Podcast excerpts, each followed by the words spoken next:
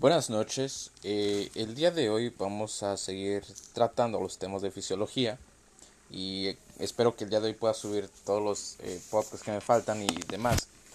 Entonces el día de hoy vamos a hablar de las funciones reproductoras y hormonales masculinas y la función de la glándula pineal. Las funciones reproductoras masculinas pueden dividirse en tres apartados principales. La espermatogenia, que significa la formación de los espermatozoides, la realización del acto sexual masculino y la regulación de las funciones reproductoras del varón por diversas hormonas.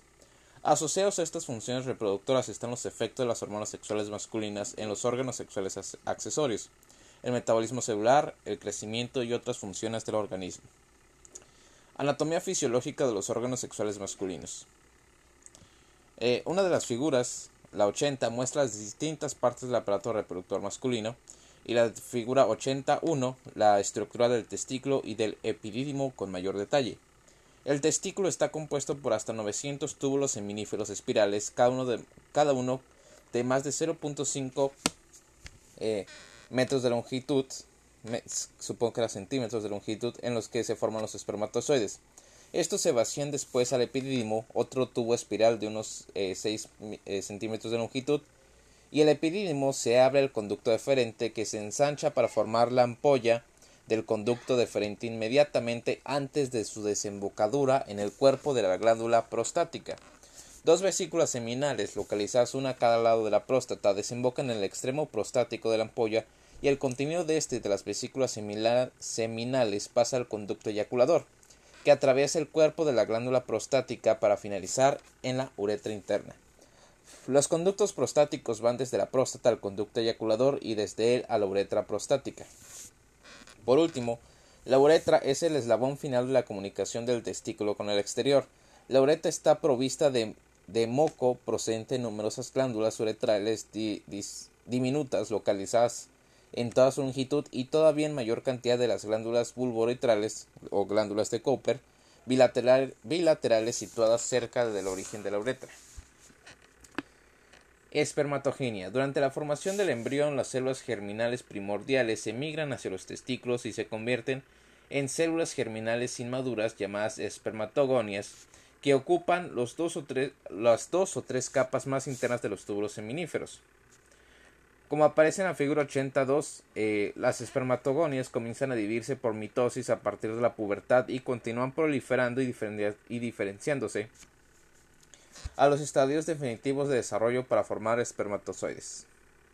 Pasos de, pasos de la espermatogenia. La espermatogenia tiene lugar en todos los túbulos seminíferos durante la vida sexual activa como consecuencia de estimulación por las hormonas gonadotropas de la adenipófisis comenzando por término medio a los 13 años y continuando durante el resto de la vida, aunque disminuye notablemente en la vejez. En esta primera fase, las espermatogonias emigran hacia la luz central del túbulo seminífero entre las células de Sertoli. Las células de Sertoli son muy grandes, con cubiertas de citoplasma eh, redundantes que rodean a las, espermatogonias en desarrollo hasta la luz central del túbulo. Meiosis. Las espermatogonias eh, que atraviesan la barrera y penetran en la capa de células de Sertoli se modifican progresivamente y aumentan en tamaño para formar espermatocitos primarios grandes. Cada espermatocito primario se divide para formar dos espermatocitos secundarios. Al cabo de unos pocos días, estos espermatocitos se dividen a su vez para formar espermátides, que tras varias modificaciones acaban convirtiéndose en espermatozoides o esperma. Durante la etapa de modificación desde la fase de espermatocito a la espermátide, los 46 cromosomas, 23 pares de cromosomas del espermatocito se reparten de manera que 23 cromosomas van a una espermátide y otros 23 a la otra. Esto también hace que se dividen los genes cromosómicos de manera que solo una mitad del material genético eh, de un posible feto procede del padre y la otra mitad procede del ovocito de la madre. Todo el periodo de la espermatogonia, desde la espermatogonia hasta el espermatozoide, tiene una duración aproximada de 74 días. Cromosomas sexuales. En cada espermatogonia, uno de los 23 pares de cromosomas transporta la información genética que determina el sexo del descendiente. Este par está compuesto por un cromosoma X denominado cromosoma femenino y un cromosoma Y, el cromosoma masculino.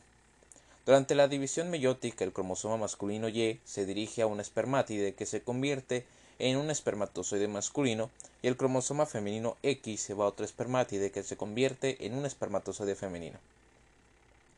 El sexo de la descendencia dependerá de cuál de estos dos tipos de espermatozoides fecunde el óvulo, como se estudiará más a fondo más adelante. Formación del espermatozoide. Formación del espermatozoide. Cuando las espermátides se forman por primera vez tienen todavía las características habituales de las células epiteloides, pero pronto cada espermátide comienza a alargarse ah, para constituir los espermatozoides, como se muestra más adelante, cada uno compuesto por una cabeza y una cola. La cabeza está formada por el núcleo celular condensado revestido tan solo de una fina capa de citoplasma y de membrana celular en torno a su superficie. En la capa externa de los dos tercios anteriores de la cabeza existe una capa gruesa denominada acrosoma, consistente sobre todo en el aparato de Golgi. Este contiene cierto número de enzimas similares a las que se encuentran en, los lisosomas de las células típicas, incluida la hialuronidasa, que puede digerir los filamentos de proteoglucanos de los tejidos y poderosas enzimas proteolíticas que pueden digerir proteasas. Estas enzimas desempeñan funciones importantes pues permiten al espermatozoide entrar en el óvulo y fecundarlo. La cola del espermatozoide denominada flagelo tiene tres componentes principales. Uno, un esqueleto central constituido por 11 microtúbulos denominados un conjunto de axonema, cuya estructura es similar a, la de los cilios ah, de las superficies de otros tipos de células eh, descritos anteriormente una fina membrana celular que reviste el axonema y una serie de mitocondrias que rodean al axonema de la porción proximal de la cola, denominada cuerpo de la cola. El movimiento de vaivén de la cola, movimiento flagelar, determina la motilidad del espermatozoide. Este movimiento es el resultado de un movimiento rítmico de deslizamiento longitudinal entre los túbulos anteriores y posteriores que constituyen al axonema. La energía necesaria para este proceso procede del trifosfato de adenosina sintetizado por las mitocondrias del cuerpo de la cola.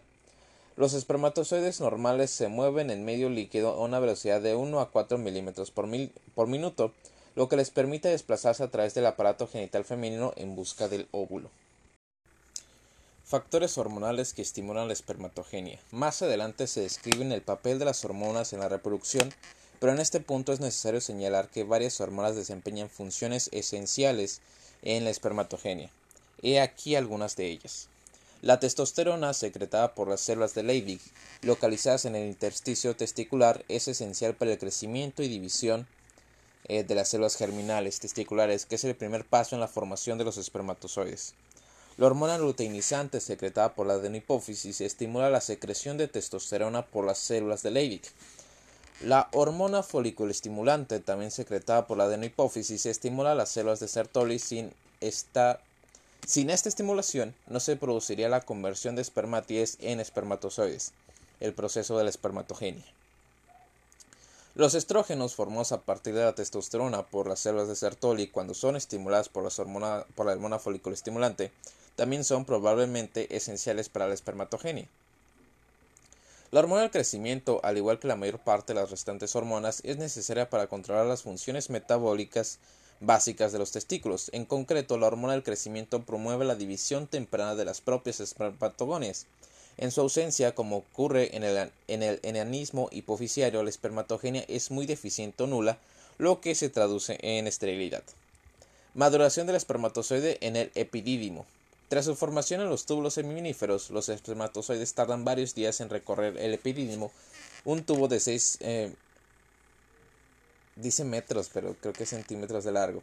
Los espermatozoides extraídos de los túbulos seminíferos y de las primeras porciones del epidídimo son inmóviles e, incapaces de fecundar un óvulo. Sin embargo, tras haber permanecido en el epidídimo entre 18 y 24 horas, desarrollan la capacidad de motilidad, aunque diversas proteínas inhibidoras del líquido del epidídimo impiden el movimiento real hasta después de la eyaculación. Almacenamiento de los espermatozoides en los testículos. Los dos testículos del ser humano adulto forman unos 120 millones de espermatozoides diarios. Una pequeña cantidad de ellos puede almacenarse en el epidídimo, pero la mayoría, se conservan en el conducto deferente. Pueden permanecer almacenados manteniendo su fertilidad durante por lo menos un mes. En este tiempo se mantienen en un estado de profunda inhibición provocado por múltiples sustancias inhibidoras de las secreciones de los conductos. Por el contrario, con una actividad sexual y, eyaculaciones excesivas, el almacenamiento a veces no dura más que unos pocos días a lo sumo. Tras la eyaculación, los espermatozoides se vuelven móviles y también capaces de fecundar al óvulo, un proceso denominado maduración. Las células de Sertolio y el epitelio del epididimo secretan un líquido nutricio especial que es eyaculado junto con los espermatozoides. Este líquido contiene hormonas, testosterona y estrógenos, enzimas y nutrientes especiales imprescindibles para la maduración de los espermatozoides. Fisiología del espermatozoide maduro. Los espermatozoides normales, móviles y fértiles son capaces de movimientos flagelares a través de un medio líquido a una velocidad de 1 a 4 milímetros por minuto. La actividad de los espermatozoides es mucho más fácil en el medio neutro y algo alcalino del semen eyaculado, pero se deprime mucho en los medios ligeramente ácidos. Los medios muy ácidos provocan la muerte rápida de los espermatozoides. La actividad de los espermatozoides aumenta notablemente a medida que se eleva la temperatura, pero también lo hace su metabolismo, lo que acorta de manera considerable su supervivencia. Aunque los espermatozoides pueden sobrevivir muchas semanas en los conductos genitales de los testículos, su supervivencia en el aparato genital, femenino es de solo uno o dos días. Función de las vesículas seminales. Cada vesícula seminal es un túbulo tortuoso, lobulado, revestido por un epitelio secretor que genera un material mucoide rico en fructosa, ácido cítrico y otras sustancias nutritivas, así como grandes cantidades de prostaglandinas y fibrinógeno. Durante el proceso de emisión y eyaculación, cada vesícula seminal vacía su contenido al conducto eyaculador poco tiempo después de que el conducto deferente libere los espermatozoides. Esta contribución aumenta mucho el volumen del semen eyaculado y la fructosa y otras sustancias del líquido seminal eh, tienen un considerable valor nutritivo para los espermatozoides eyaculados hasta que uno de ellos fecunda el óvulo. Se cree que las prostaglandinas ayudan de dos maneras a la fecundación. La primera es reaccionando con el moco cervical femenino para hacerlo más receptivo al movimiento de los espermatozoides. Y dos, posiblemente desencadenando contracciones peristálticas invertidas del útero y de las trompas de falopio para desplazar a los espermatozoides hacia los ovarios. Unos pocos espermatozoides alcanzan el extremo superior de las trompas de falopio en 5 minutos. Función de la próstata. La próstata secreta un líquido poco denso, lechoso, que contiene iones citrato, calcio y fosfato, una enzima de coagulación y una, y una profibrinolizina. Profibrilosina profibrinolicina, profibrinolicina. Durante la emisión la cápsula, de la, cápsula de la próstata se contrae en paralelo con las contracciones eh, del conducto deferente, de forma que el líquido poco denso y lechoso de la próstata contribuye aún más al volumen del semen. El carácter ligeramente alcalino de este líquido podría ser bastante importante para el éxito de la fecundación del óvulo, pues el líquido del, conducto deferente es relativamente ácido por la presencia de ácido cítrico y de los eh, productos finales del metabolismo de los espermatozoides y en consecuencia ayuda a inhibir la fertilidad de los espermatozoides. Además, las secreciones vaginales de la mujer son ácidas, entre un pH de 3.5 a 4. Los espermatozoides no alcanzan una motilidad óptima hasta que el pH del líquido que los baña se eleva de 6 a 6.5. En consecuencia, es probable que el líquido prostático, algo alcalino, ayude a neutralizar la acidez de estos otros líquidos tras la eyaculación y facilite la movilidad y la fertilidad de los espermatozoides. Semen. El semen eyaculado durante el acto sexual masculino se compone del líquido y los espermatozoides del conducto deferente, aproximadamente el 10% del total el líquido de las vesículas seminales, que es aproximadamente el 60%, y el líquido de la glándula prostática, que es el 30%, y pequeñas cantidades procedentes de las glándulas mucosas, sobre todo de las glándulas bulbouretrales. Por tanto, el grueso del volumen del semen es líquido de las vesículas seminales, que en, en el último eh, es el último en ser eyaculado y sirve para lavar los espermatozoides del conducto eyaculador y la uretra. El pH medio del semen mezclado es de alrededor de 7.5, pues el líquido prostático alcalino neutraliza la ligera acidez de las otras porciones del semen. El líquido prostático contiene, eh, confiere, confiere al semen un aspecto lechoso y el líquido de las vesículas seminales y las glándulas mucosas la consistencia mucoide. También una proteína coagulante del líquido prostático hace que el fibrinógeno del líquido de la vesícula seminal forme un débil coágulo de fibrina que contiene, el semen en, que contiene al semen en las regiones profundas de la vagina, donde está situado el cuello uterino. El coágulo se disuelve durante los 15 a 30 minutos siguientes debido a la lisis por la fibrinolicina formada a partir de la profibrinolizina prostática.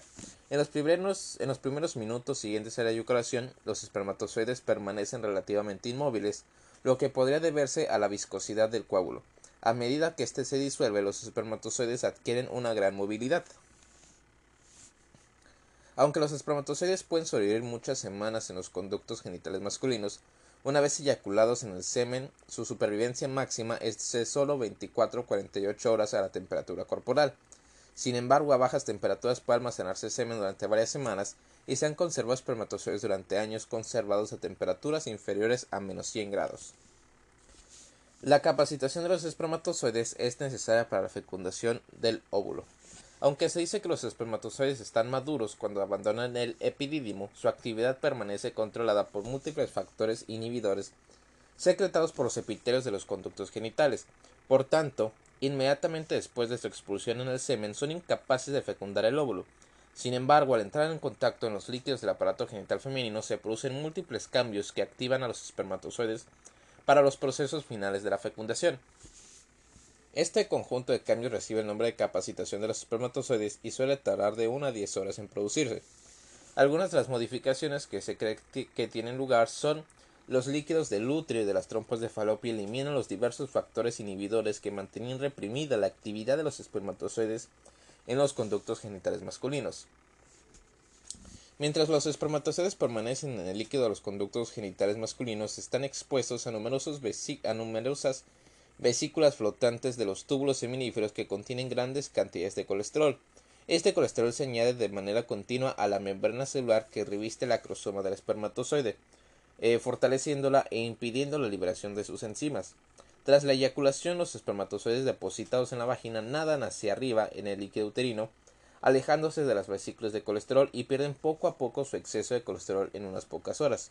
Al hacerlo, la membrana de la cabeza del espermatozoide, el acrosoma, se debilita mucho. La membrana del espermatozoide se hace también mucho más permeable a los iones calcio de forma que ahora pueden que ahora penetra abundante calcio en el espermatozoide y modifica, y modifica la actividad del flagelo, haciendo que adquiera una potente actividad de latigazo en lugar del débil movimiento ondulante anterior. Además, es probable que los iones calcio produzcan alteraciones de la membrana celular que reviste la punta del acrosoma, facilitando la liberación de sus enzimas con rapidez y facilidad cuando el espermatozoide penetra en la masa de células de la granulosa que rodean al óvulo incluso aún más cuando se trata de perforar la zona pelúcida del propio óvulo. Por tanto, durante el proceso de capacitación se producen múltiples cambios del espermatozoide, sin los cuales éste no podría realizar su viaje al interior del óvulo para fecundarlo. Enzimas del acrosoma, la reacción del acrosoma y la, y la penetración en el óvulo. Almacenadas en el, acrosoma del espermatozoide hay grandes cantidades de hialuronidasa y las enzimas proteolíticas.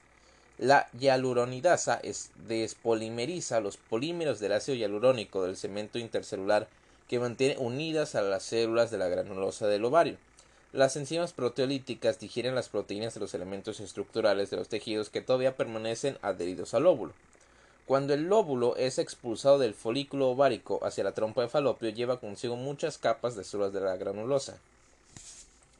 Antes de que un espermatozoide pueda fecundarlo, deberá disolver esta capa de células de la granulosa y después deberá penetrar a través de la densa cubierta del propio óvulo, la zona prelúcida.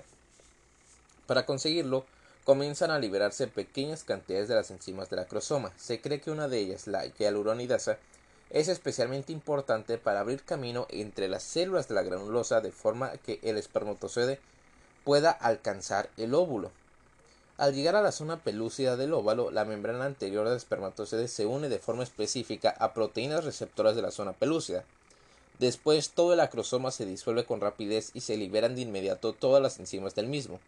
En cuestión de minutos, estas enzimas abren una vía de penetración para el paso de la cabeza del espermatozoide a través de la zona pelúcida hasta el interior del óvulo. En, en otros 30 minutos se fusionan las membranas de los cabezas del espermatozoide y del ovocito formando una sola célula. Al mismo tiempo, el material genético del espermatozoide y del ovocito se combina para formar un genoma completamente nuevo que contiene un número igual de cromosomas y genes del padre y de la madre. Este es el proceso de fecundación o fertilización y después comienza el desarrollo del embrión que se explicará más adelante. ¿Por qué solo penetra un espermatozoide en el ovocito? Habiendo tantos espermatozoides, ¿por qué solo uno penetra, eh, ¿por qué solo uno penetra en el ovocito? La razón no se conoce del todo, pero pocos minutos después de la penetración del primer espermatozoide en la zona pelúcida del óvulo, iones calcio difunden a través de la membrana del ovocito y hacen que éste libere por exocitosis numerosos gránulos corticales al espacio perivitelino. Estos gránulos contienen sustancias que impregnan todas las porciones de la zona prelúcida e impiden la fijación de nuevos espermatozoides, incluso hacen que se desprendan aquellos que ya se han unido. En cualquier caso, casi nunca penetra más de un espermatozoide en el ovocito durante la fecundación. Espermatogenia anormal y fertilidad masculina. El epitelio de los túbulos seminíferos puede destruirse por varias enfermedades. Por ejemplo, la orquitis, que es la inflamación bilateral provocada por la paratiditis, causa esterilidad en algunos hombres afectados. También muchos niños varones nacen con una degeneración del epitelio tubular secundaria a la estenosis de los conductos genitales o de otras anomalías. Por último, otra causa de la esterilidad que suele ser transitoria es la temperatura excesiva de los testículos. Efecto de la temperatura sobre la espermatogenia. El aumento de la temperatura de los testículos puede impedir la espermatogenia y causar la degeneración en, de la mayor parte de las células de los túbulos seminíferos, además de los espermatogonies. Se ha afirmado repetidas veces que los testículos están situados en el escroto colgante para que puedan mantener una temperatura inferior a la temperatura interna del cuerpo, aunque habitualmente solo unos 2 grados centígrados menos. En los días fríos, los reflejos escrotales hacen que la musculatura del escroto se contraiga acercando los testículos al cuerpo para mantener esta diferencia de 2 grados centígrados. Por tanto, el escroto actúa como un mecanismo de enfriamiento de los testículos, pero un enfriamiento controlado, sin el cual la espermatogenia podría ser deficiente cuando el clima es muy caluroso. Criptorquidia. La criptorquidia significa la falta de descenso de un testículo desde el abdomen al escroto en el periodo perinatal. Durante el desarrollo del feto masculino, los testículos se forman a partir de las crestas genitales en el abdomen. Sin embargo, entre tres semanas y un mes antes del nacimiento del niño, los testículos descienden a través de los conductos inguinales al escroto. A veces este, este descenso no se produce o es incompleto, la forma que uno o ambos testículos permanecen en el abdomen, en el conducto inguinal o en otro punto de la rotura de descenso. Un testículo que permanece en el interior de la cavidad abdominal es incapaz de formar espermatozoides. El epitelio tubular degenera, dejando solo unas estructuras intersticiales del órgano. Se ha afirmado que los pocos grados más de temperatura que existen en el abdomen respecto al escroto bastan para causar la degeneración del epitelio tubular y en consecuencia provocar esterilidad pero esto no es totalmente seguro. Sin embargo, por esta razón pueden realizarse operaciones para recolocar los testículos criptorquídicos desde la cavidad abdominal al interior del escroto antes del inicio de la vida sexual adulta en niños con testículos no descendidos. La secreción de testosterona por los testículos fetales es el estímulo normal que provoca el descenso de los testículos al escroto desde el abdomen. Por ello, muchos, si no la mayoría de los casos de criptorquidia se deben a testículos anormales que no son capaces de secretar la testosterona suficiente. En los pacientes con esta forma de criptorquidia es improbable que la cirugía tenga éxito. Efecto eh, del recuento de espermatozoides sobre la fertilidad.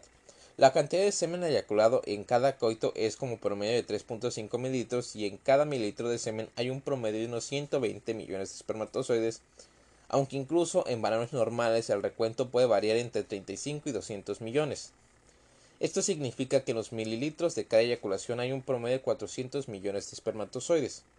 Cuando el número de espermatozoides por milímetro cae por debajo de unos 20 millones, es probable que la persona no sea fértil.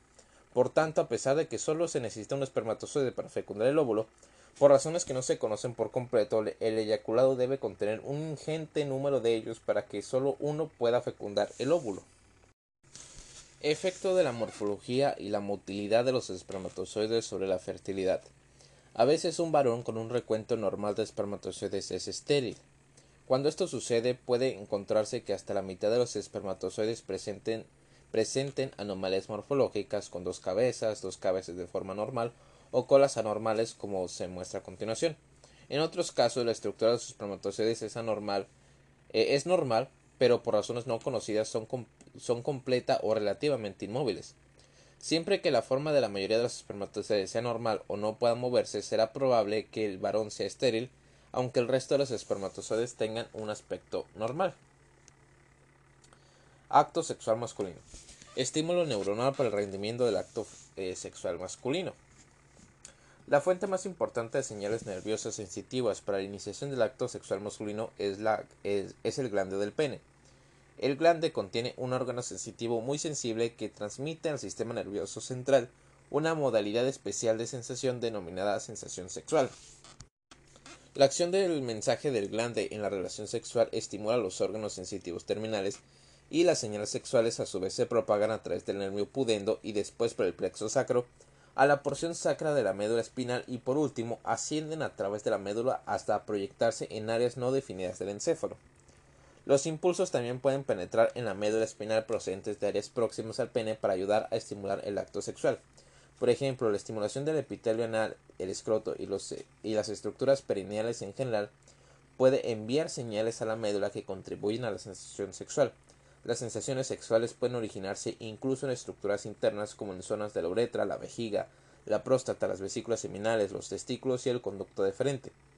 De hecho, una de las causas del impulso sexual es que los órganos sexuales estén llenos de secreciones. La infección y la inflamación leves de estos órganos sexuales pueden provocar un deseo sexual casi ininterrumpido y algunos afrodisíacos como las cantaridas irritan la mucosa vesical y uretral que induce inflamación y congestión vascular. El elemento psíquico de la estimulación sexual masculina. Los estímulos psicológicos adecuados pueden facilitar mucho la capacidad de una persona para realizar el acto sexual. Los simples pensamientos de contenido sexual o incluso el hecho de soñar que se está realizando el coito pueden hacer que se produzca el acto sexual masculino, culminando con la eyaculación. De hecho, en muchos varones se producen eyaculaciones nocturnas durante los sueños en algunas etapas de la vida sexual, especialmente durante la adolescencia. Integración del acto, del acto sexual masculino en la médula espinal. Aunque los factores psicológicos desempeñan habitualmente un papel importante en el acto sexual masculino y pueden iniciarlo o inhibirlo, es probable que la función encefálica no sea necesaria para su rendimiento, debido a que la estimulación genital adecuada puede causar, tras la, tras la sección de la médula espinal por encima de la región lumbar, la eyaculación en algunos animales y a veces en el ser humano. Por tanto, el acto sexual masculino es el resultado de mecanismos reflejos intrínsecos integrados en la médula espinal sacra y lumbar, y estos mecanismos pueden iniciarse tanto por estimulación psicológica del encéfalo como por una estimulación sexual real de los órganos sexuales, aunque, no, aunque lo habitual es que ocurra debido a una combinación de ambas.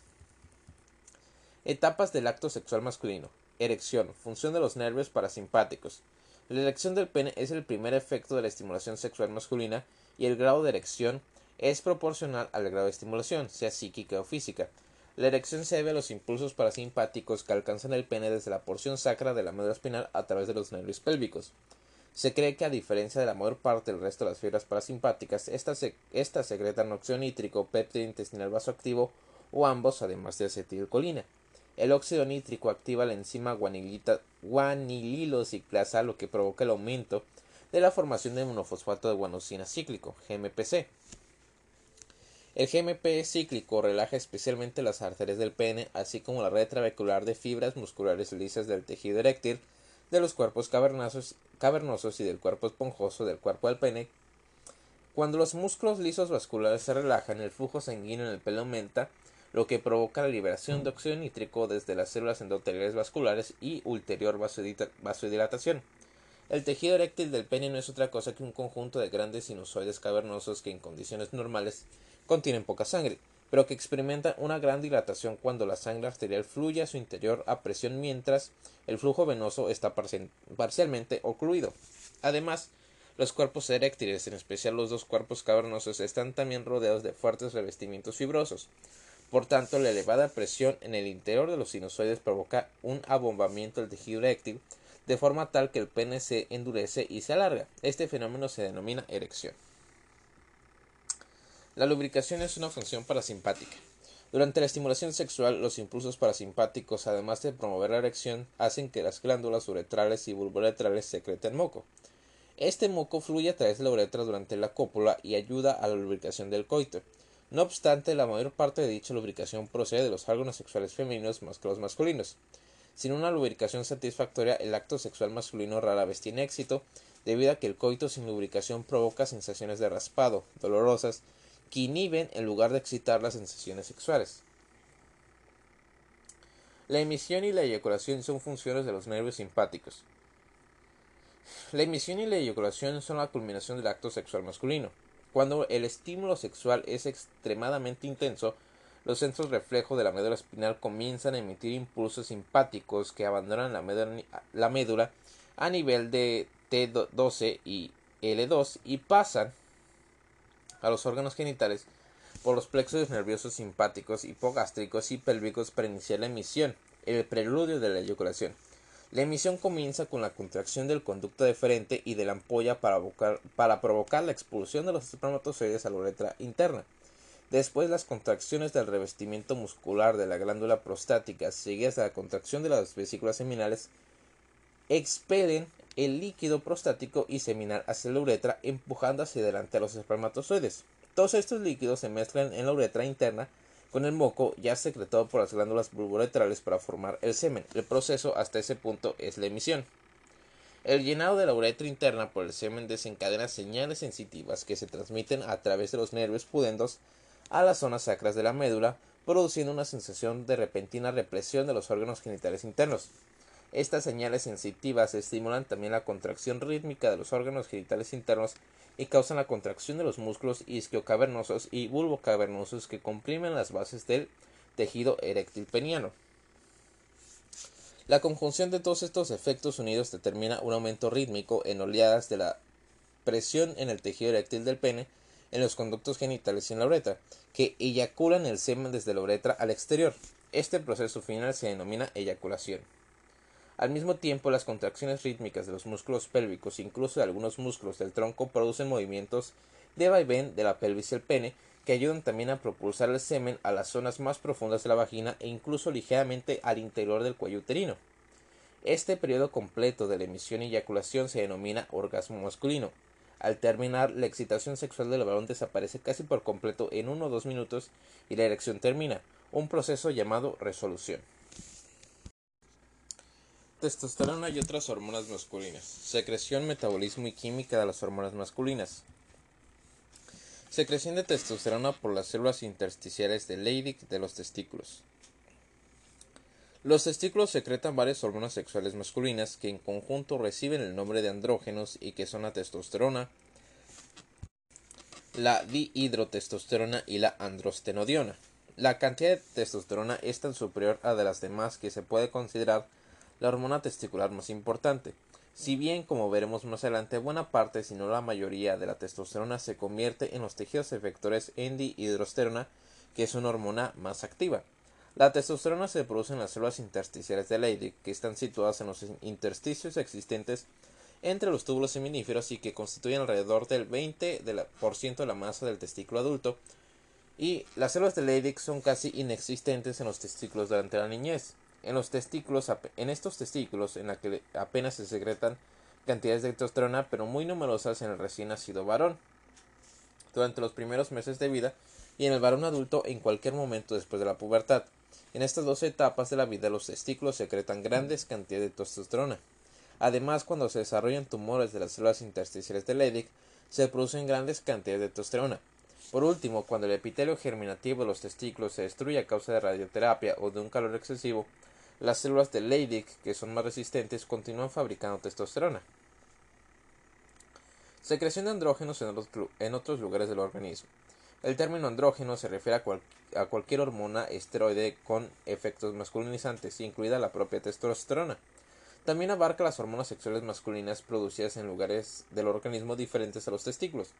Por ejemplo, las glándulas subrenales secretan por lo menos 5 andrógenos, aunque la actividad masculinizante total de todos ellos es normalmente tan pequeña que es menor al 5% del total en el varón adulto que no inducen caracteres masculinos significativos ni siquiera en la mujer, salvo por el crecimiento del vello axilar y pubiano. Sin embargo, cuando se desarrolla un tumor de las células suprarrenales productores de andrógenos, la cantidad de hormona androgénica puede ser suficiente para inducir los caracteres sexuales secundarios masculinos habituales incluso en la mujer. En raras ocasiones, las células de, restos embrionarios presentes en el ovario pueden desarrollar tumores que secretan cantidades excesivas de andrógenos en la mujer. Uno de estos tumores es el arrenoblastoma. El ovario normal produce también mínimas cantidades de andrógenos, pero no son significativas. Química de los andrógenos. Todos los andrógenos son compuestos esteroideos, como se muestra más adelante eh, en las fórmulas de la testosterona y la dihidrotestosterona. Tanto en los testículos como en las, glándulas suprarrenales, los andrógenos pueden sintetizarse a partir del colesterol o directamente desde la acetilcoenzima A. Metabolismo de la testosterona. Tras la secreción por los testículos, alrededor del 97% de la testosterona se une de forma laxa a la albúmina plasmática o con mayor afinidad a una globulina beta denominada globulina fijadora de hormonas sexuales. De esta forma circula por la sangre durante periodos que oscilan desde 30 minutos a varias horas. En este intervalo la testosterona se fija a los tejidos o se degrada a productos inactivos que luego se excretan. Gran parte de la testosterona que pasa a los tejidos se convierte en el interior de sus células en dihidrotestosterona, en especial en ciertos órganos efectores tales como la glándula prostática en el adulto y los genitales externos del feto varón. Algunas acciones de la testosterona dependen de esta conversión, mientras que otras son independientes de ella. Las funciones intracelulares se comentarán más adelante en este capítulo. Degradación y excreción de la testosterona. La testosterona que no se fija a los tejidos se convierte con rapidez, sobre todo en el hígado, en androsterona y dihidroepiandrosterona, al mismo tiempo que se conjuga para formar glucurónidos o sulfatos, en especial glucurónidos que se excretan al intestino con la bilis hepática o a la orina por los riñones. Producción de estrógenos en el varón. Además de la testosterona, en el varón se forman cantidades eh, de estrógenos, una quinta parte de la cantidad eh, formada en la mujer no gestante, y puede recuperarse una cantidad razonable de ellos en la orina del varón. Es dudosa la procedencia exacta de estos estrógenos en el varón, pero se sabe que la concentración de estrógenos, en el líquido de los túbulos seminíferos es bastante elevada y es probable que desempeñen un papel importante en la espermatogenia.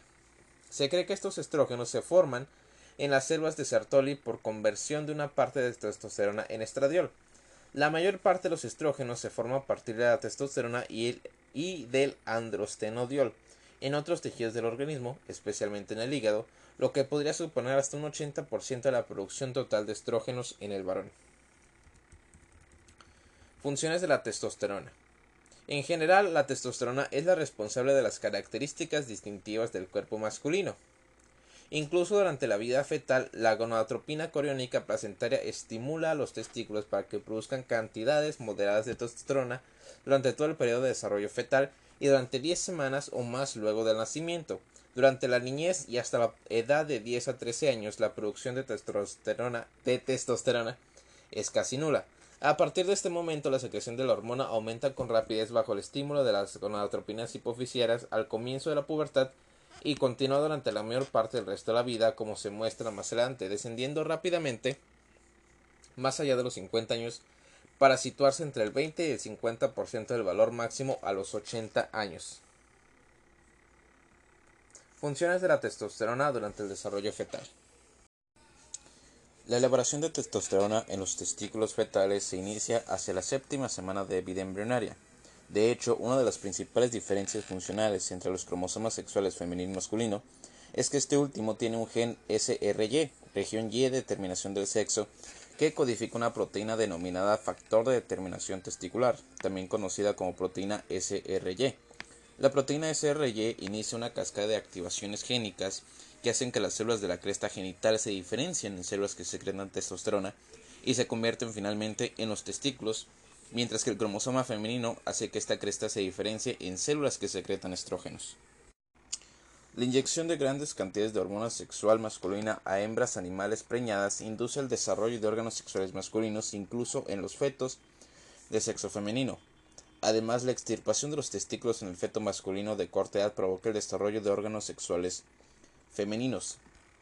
Por tanto, la testosterona secretada primero por las crestas genitales y más tarde por los, testículos fetales, es la responsable del desarrollo de las, de las características corporales masculinas como la formación de un pene y un escroto en lugar de un clítoris y una vagina. También induce la formación de la glándula prostática, las vesículas seminales y los conductos genitales masculinos, a la vez que suprime la formación de los órganos sexuales femeninos. Efecto de la testosterona sobre el descenso de los testículos. Como norma, los testículos descienden al escroto durante los últimos dos o tres meses de la gestación, cuando empiezan a secretar cantidad suficiente de testosterona. Si un niño varón nace con los testículos no descendidos, pero por, los demás, por lo demás normales, la administración de testosterona podría hacer que los testículos desciendan de la forma habitual, siempre que los conductos inguinales tengan el tamaño suficiente para permitir su paso. La administración de hormonas gonadotropas que estimulan las células de Leydig en los testículos del recién nacido para que produzcan testosterona también puede hacer que los testículos desciendan. Por último, el estímulo del descenso de los testículos en la testosterona, lo que confirma la importancia de la hormona para el desarrollo sexual masculino durante la vida fetal. Efecto de la testosterona sobre el desarrollo de los caracteres sexuales primarios y secundarios en el adulto. Tras la pubertad, el aumento de la secreción de testosterona hace que el pene, el escroto y los testículos aumenten unas 8 veces de tamaño antes de los 20 años de edad. Además, la testosterona induce también el desarrollo simultáneo de los caracteres sexuales secundarios del varón, comenzando en la pubertad y terminando en la madurez. Estos caracteres sexuales secundarios, además de los propios órganos sexuales, distinguen al varón de la mujer de los siguientes aspectos. Efecto de la distribución del vello corporal. La testosterona hace crecer el pelo sobre el pubis hacia arriba y a lo largo de la línea alba, a veces hasta el ombligo y por encima, en la cara, habitualmente en el tórax y con menos frecuencia en otras regiones del cuerpo como la espalda. También hace que el vello de otras regiones del cuerpo prolifere más.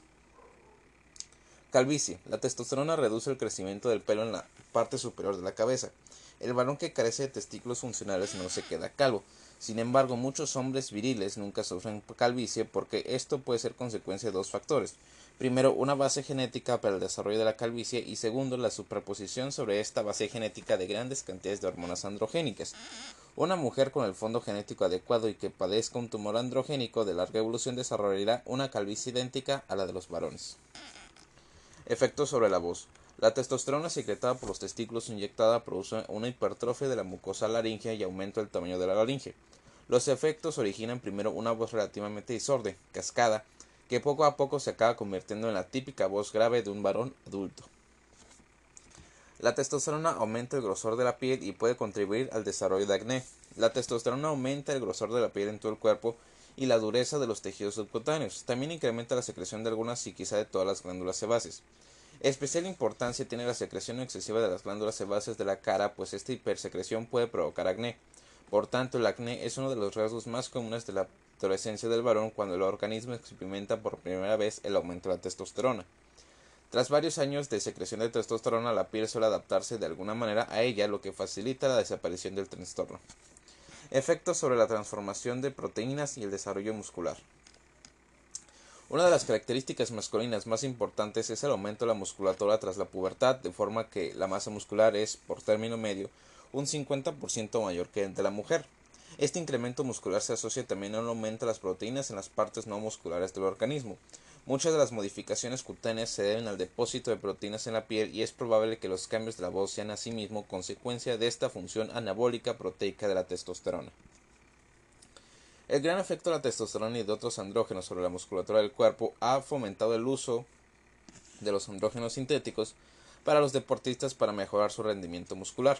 Esta práctica debe ser enérgicamente condenada, ya que, como se comentará en el capítulo siguiente, al tratar de la fisiología del deporte, el exceso de la testosterona produce efectos nocivos prolongados.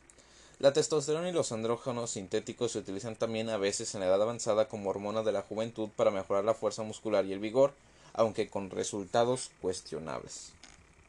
La testosterona aumenta la matriz ósea y provoca la retención de calcio. Después del gran aumento de la testosterona circulante en la pubertad, otras inyecciones prolongadas de testosterona, los huesos experimentan un considerable aumento de espesor y en ellos se depositan cantidades sustanciales suplementarias de sales de calcio. De esta forma, la testosterona incrementa la cantidad total de matriz ósea y provoca retención de calcio.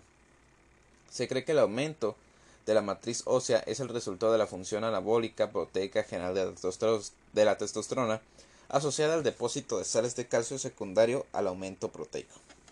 La testosterona tiene un efecto específico sobre la pelvis, provoca el ensanzamiento, el, el estrechamiento, estrechamiento de la salida de la pelvis y la alarga hace que adopte una forma de embudo, un en vez de la forma ovoide de la pelvis femenina, e incrementa mucho la fortaleza del conjunto de la pelvis para soportar peso. En ausencia de testosterona, la pelvis masculina en desarrollo adopta una forma similar a la femenina.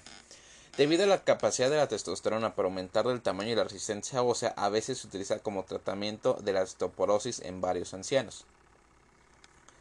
Cuando el niño en crecimiento secreta grandes cantidades de testosterona o de cualquier otro andrógeno de forma normal, la tasa de crecimiento ósea aumenta notablemente, provocando un estirón de talla. Sin embargo, la testosterona hace también que las epífisis de los huesos largos se unan a la diáfisis de edades más precoces. Por tanto, a pesar de la rapidez del crecimiento, el cierre epifisiario precoz impide que la persona alcance la talla que hubiera logrado sin esa secreción patológica de testosterona.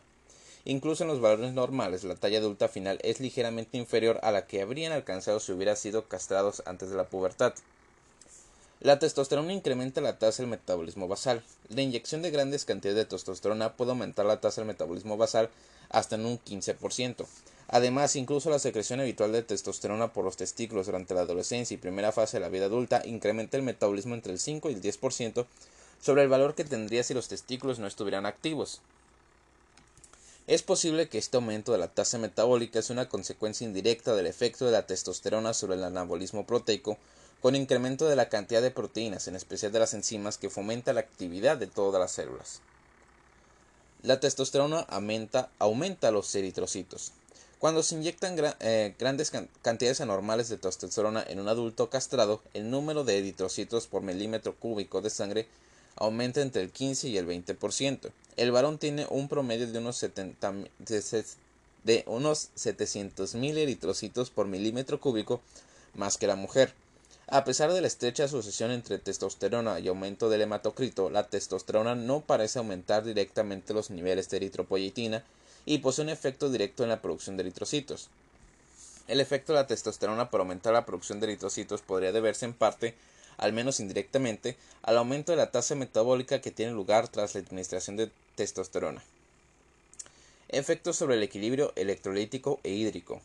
Muchas hormonas esteroideas pueden aumentar la reabsorción de sodio en los túbulos distales renales. La testosterona solo tiene un ligero efecto en este tipo comparada con los mineralocorticoides suprarrenales. Sin embargo, tras la pubertad, los volúmenes de sangre y de líquido extracelular del varón ascienden hasta incluso de 5 al 10% por encima de lo que correspondería en relación con el peso corporal. Mecanismo intracelular básico de la acción de la testosterona. Mecanismo intracelular básico de la acción de la testosterona. La mayor parte de los efectos de la testosterona se deben fundamentalmente a la mayor producción de proteínas por las células efectoras. Este fenómeno se ha estudiado sobre todo en la próstata, uno de los órganos en los que la influencia de la testosterona es más importante. En esta glándula la testosterona penetra en las células pocos minutos después de haber sido secretada y bajo la influencia de la enzima intracelular 5-alfa reductasa se convierte en dihidrotestosterona, que se une a una proteína receptora citoplasmática. Este complejo emigra después al núcleo celular donde se combina con una proteína nuclear e induce el proceso de transcripción de ADN a ARN. En 30 minutos se activa la polimerasa de ARN y la concentración de ARN comienza a aumentar en las células prostáticas. a continuación se produce un aumento progresivo de la proteína celular. Tras varios días la cantidad de ADN de la próstata también se ha incrementado y se ha producido un ascenso simultáneo del número de células prostáticas. Por tanto, la testosterona estimula la producción de proteínas en casi cualquier lugar del organismo, aunque aumenta de forma más específica las proteínas en órganos o tejidos efectores responsables del desarrollo de los caracteres sexuales masculinos primarios y secundarios. Estudios recientes indican que la testosterona, igual que otras hormonas esteroideas, podría ejercer también ciertos efectos no genómicos rápidos que no requieren la síntesis de proteínas nuevas. Por el momento no se reconoce la importancia fisiológica de estas acciones no genómicas de la testosterona. Control de la función sexual masculina por las hormonas del hipotálamo y la hipófisis. Una parte importante del control de las funciones sexuales tanto en el varón como en la mujer comienza con la secreción de hormona liberadora de gonadotropinas o gonadoliberina, GNRH, gonadotropin releasing hormone, por el hipotálamo. Esta hormona a su vez estimula la secreción de dos hormonas denominadas gonadotropinas en la hipófisis, hormona luteinizante LH y la hormona folículo estimulante FSH. A su vez, la LH o luteinizante es el estímulo primario para la secreción de testosterona por los testículos y la FSH estimula principalmente la espermatogenia. GNRH y su efecto de incremento en la secreción de LH y FSH. La GNRH es un péptido de 10 aminoácidos secretado por las neuronas cuyos cuerpos celulares se encuentran en el núcleo infundibular arqueado del hipotálamo. Las terminaciones de estas neuronas acaban principalmente en la eminencia media del hipotálamo, donde liberan GNRH al sistema vascular portal e hipotálamo hipofisiario. A continuación, la GNRH alcanza la adenopófisis por la sangre portal hipofisiaria y estimula la liberación de las gonadotrofinas LH y FSH. La secreción de GNRH es intermitente, produciéndose durante unos minutos cada una o tres horas. La intensidad de este estímulo hormonal depende de dos factores, la frecuencia de los ciclos de secreción y la cantidad de GNRH liberada en cada ciclo. La secreción de LH por la adenopófisis es también cíclica y tiende de forma bastante fiel la secreción pulsátil de GNRH. Por el contrario, la secreción de FSH solo aumenta y disminuye ligeramente con las fluctuaciones de GNRH sin embargo, varía de una forma más lenta a lo largo del periodo de muchas horas en respuesta y a las variaciones a largo plazo de la GNRH. Debido a que la relación entre la secreción de GNRH y la secreción de LH es mucho más estrecha, la GNRH suele reconocerse también como hormona liberadora de LH, LHRH.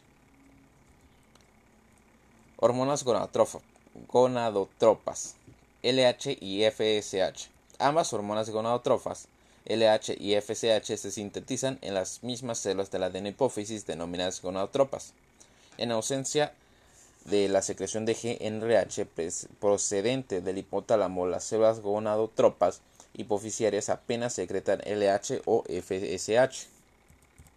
La hormona luteinizante y la folículo estimulante son glucoproteínas que ejercen sus efectos sobre los tejidos efectores de los testículos sobre todo mediante la activación del sistema del segundo mensajero del monofosfato de adenosina cíclico, que a su vez activa los sistemas enzimáticos específicos en las células efectoras correspondientes. Regulación de la producción de testosterona por la, por la hormona luteinizante. Las células intersticiales de Leydig en los testículos secretan testosterona solo cuando son estimuladas por LH adenohipoficiaria. Además, la cantidad de secreción de testosterona aumenta en proporción casi directa con la cantidad de LH disponible. En condiciones normales en los testículos de los niños se encuentran muy pocas células de Leydig maduras, excepto durante unas pocas semanas tras el nacimiento, hasta una edad aproximada de 10 años. Sin embargo, tanto la inyección de LH purificada en un niño de cualquier edad como la secreción puberal de LH hacen que las células con aspecto de fibroblastos en las células intersticiales del testículo evolucionen a células intersticiales de Leydig. Inhibición de la secreción adenopofisiaria de LH y FSH por la testosterona. Control de la secreción de testosterona por retroalimentación negativa. La testosterona secretada por los testículos en respuesta a LH tiene un efecto recíproco de inhibir la secreción hipofisiaria de LH. Es probable que la mayor parte de esta inhibición sea consecuencia de un efecto directo de la testosterona sobre el hipotálamo con inhibición de la secreción de GNRH. Esto a su vez reduce la secreción de LH y FSH por la adenopófisis y la disminución de LH inhibe la secreción de testosterona por los testículos.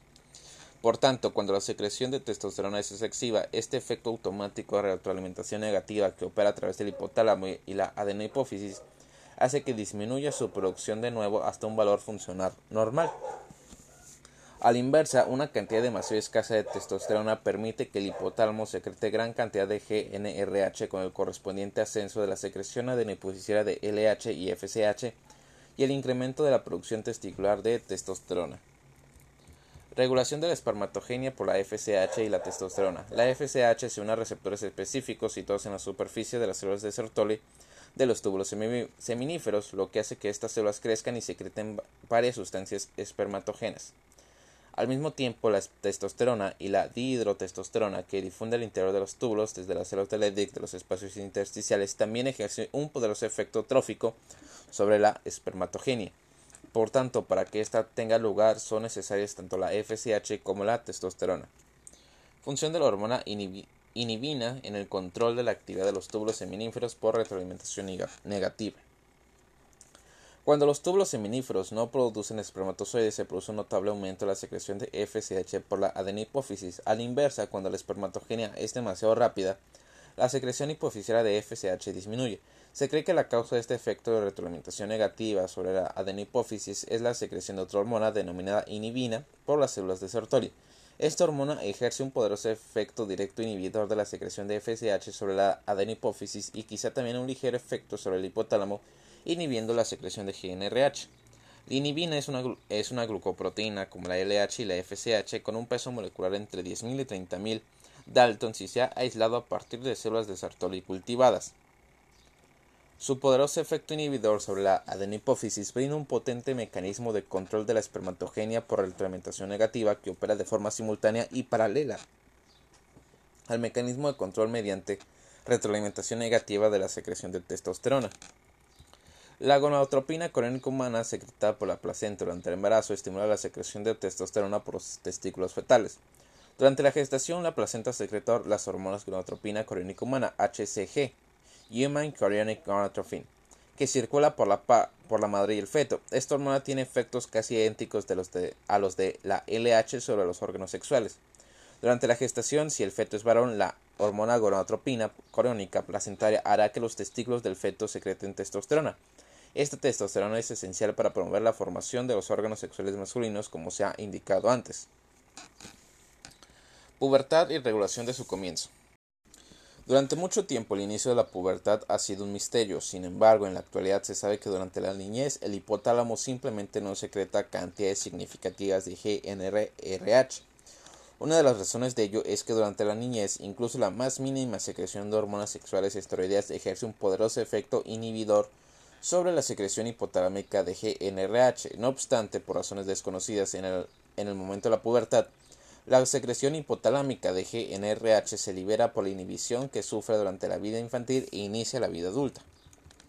La vida sexual del varón adulto y el climaterio masculino. Tras la pubertad, la adenipófisis del varón produce gonadotropinas durante el resto de la vida y lo vital es que mantenga cierto grado de espermatogenia hasta la muerte. Sin embargo, la mayoría de los varones comienza a mostrar una lenta disminución de sus funciones sexuales en los últimos años a partir del sexto o séptimo decenio de vida, y un estudio constató que el promedio de edad de finalización de las relaciones sexuales son los 68 años, aunque la variabilidad fue grande.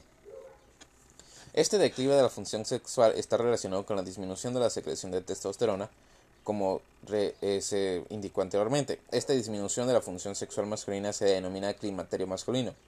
A veces el climaterio masculino se asocia a sofocos, sensaciones de ahogo y sofocos, sensaciones de ahogo y trastornos psicológicos similares a los síntomas menopáusicos de la mujer.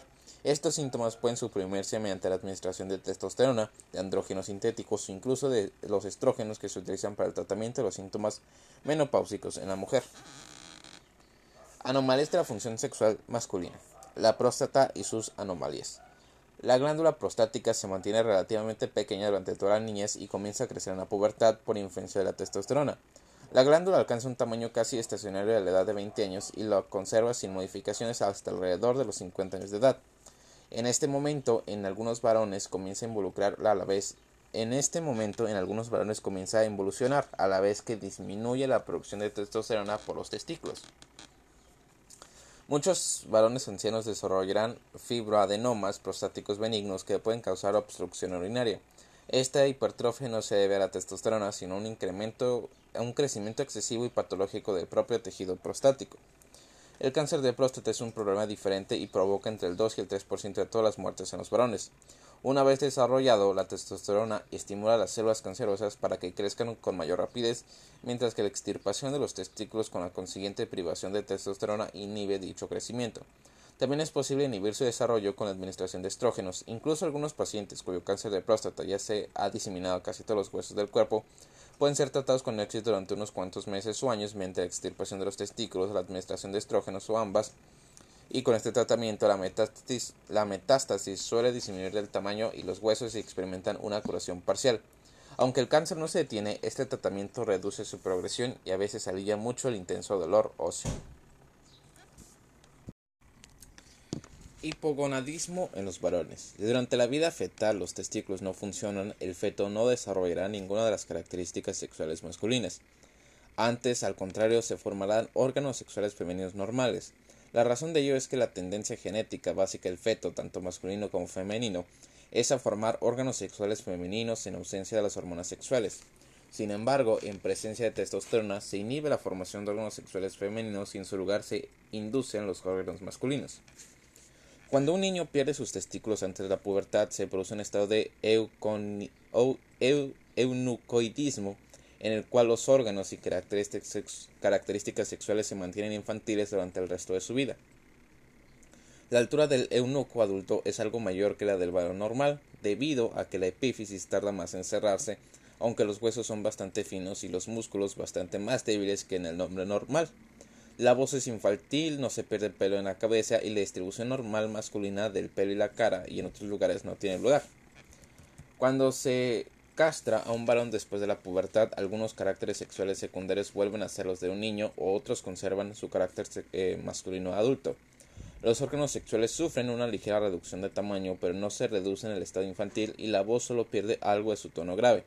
Sin embargo, desaparecen la distribución masculina del vello, el espesor de los huesos masculinos y la musculatura del varón viril. En el varón adulto castrado los deseos sexuales disminuyen pero no se pierden siempre que antes haya practicado actividades sexuales. La erección puede seguir produciéndose como antes, aunque con menor facilidad, pero es raro que pueda tener lugar la eyaculación, sobre todo porque los órganos formadores de semen se degeneran y existe la pérdida del deseo psicológico impulsado por la testosterona. Algunos casos de la algunos casos de hipogonadismo se deben a una incapacidad genética del hipotálamo para secretar cantidades normales de GNRH. Esto se asocia con frecuencia a una anomalía simultánea del centro del apetito del hipotálamo que induce a la persona a comer en exceso. En consecuencia aparece obesidad y eunoconidismo. Tumores testiculares e hipergonadismo en los varones.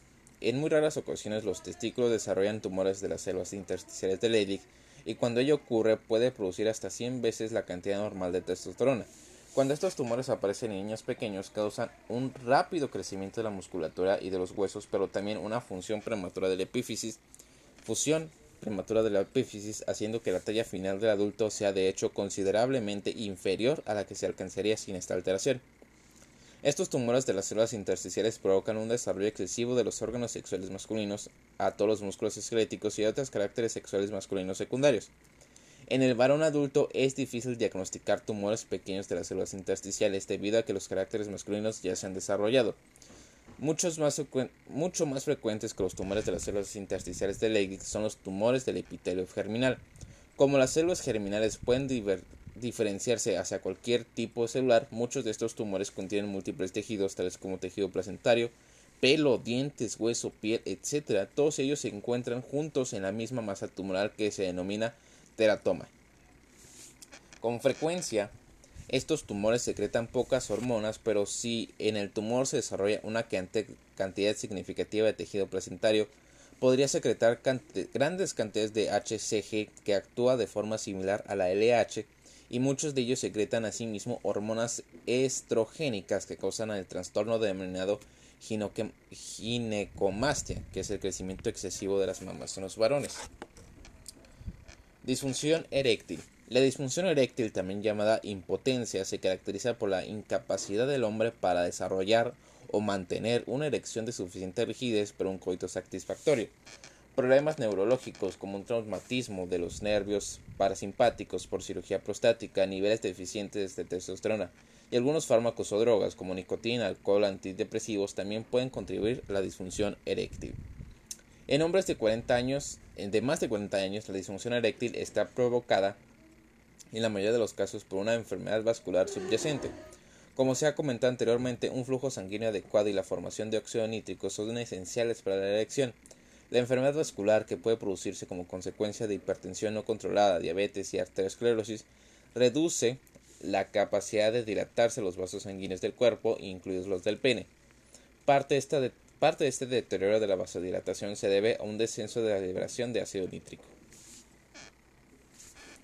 La disfunción eréctil causada por enfermedad vascular se trata a menudo con éxito con inhibidores de la fosfodiesterasa 5, como sildenafilo, vardenafilo o tadalafilo. Estos fármacos incrementan los niveles de GMP cíclico en el tejido eréctil al inhibir la enzima fosfodiesterasa 5 que degrada rápidamente el GMPC.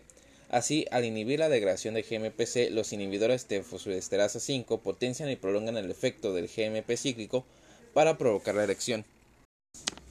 Glándula pineal. Su función en el control de la fertilidad estacional en algunos animales. Desde que se conoce la existencia de la glándula pineal epífisis, sean epífisis, se le han atribuido infinidad de funciones, tales como la de ser el asiento del alma, la de potenciar la libido, la de evitar las infecciones, la de facilitar el sueño, la de potenciar el estado de ánimo, la de aumentar la longevidad, hasta un 10 o un 25%, y por estudios de anatomía comparada se sabe que la glándula pineal es un resto vestigial de lo que era un tercer ojo, situado en la parte alta de la espalda en algunos animales inferiores. Muchos fisiólogos se han dado por satisfechos con la idea de que esta glándula es un resto no funcionante, pero otros han sostenido durante muchos años que desempeña funciones importantes en el control de las actividades sexuales y la reproducción. Sin embargo, en la actualidad, y tras tantos años de discusión, parece ser que los defensores del sexo han vencido y que la glándula pineal sí desempeña un papel importante regulador en la función sexual y reproductora. En animales inferiores que tienen su progenie en ciertas estaciones del año y en los que se extirpa la glándula pineal o se extirpan los circuitos nerviosos que comunican con ella, se pierden los periodos normales de fertilidad estacional. Para estos animales la fertilidad estacional es importante porque permite que la prole nazca en las épocas en año, en general primavera o principios de verano, en las que las probabilidades de supervivencia son mayores. No está claro el mecanismo de este efecto, pero es probable que sea el siguiente. En primer lugar, el control de la glándula pineal depende de la cantidad de luz o del patrón temporal de la luz que ven los ojos cada día. Por ejemplo, en el hámster, más de 13 horas de oscuridad al día activan la glándula pineal, mientras que menos de esta cantidad de oscuridad no la activan, con un equilibrio crítico entre la activación y la falta de activación. La vía nerviosa implicada es la que conduce las señales luminosas de los ojos al núcleo supraquiasmático del hipotálamo y de ahí a la glándula pineal, induciendo la secreción de esta. A continuación, la glándula pineal secreta melatonina y otras varias sustancias similares. Se cree que la melatonina o una de las, o una de las otras sustancias pasan entonces con la sangre o a través del líquido del tercer ventrículo de la, de hipófisis para disminuir la secreción de gonadotropinas. Por tanto, en presencia de la secreción de la glándula pineal, en algunas especies de animales se anula la secreción de gonadotropinas y las gonadas se inhiben e incluso sufren una involución parcial. Esto es lo que se supone sucede durante los primeros meses del invierno cuando aumenta la oscuridad. Tras unos cuatro meses de disfunción, la secreción de gonadotropina supera el efecto inhibidor de la glándula pineal y las gónadas vuelven a funcionar listas para una actividad primaveral plena. Pero, pero, ¿acaso ejerce la glándula pineal una función similar de control de la reproducción de los seres humanos? La respuesta está lejos de saberse. Sin embargo, con frecuencia se producen tumores en la región de la glándula pineal. Algunos de ellos secretan cantidades excesivas de hormonas epifisiarias, mientras que otros son tumores de tejidos vecinos y comprimen a la epífisis destruyéndola. Ambos tipos de tumores se asocian a menudo a hipergonadismo o hipogonadismo. Por tanto, sí es probable que la glándula pineal intervenga de alguna manera en el control del impulso sexual y en la reproducción del ser humano.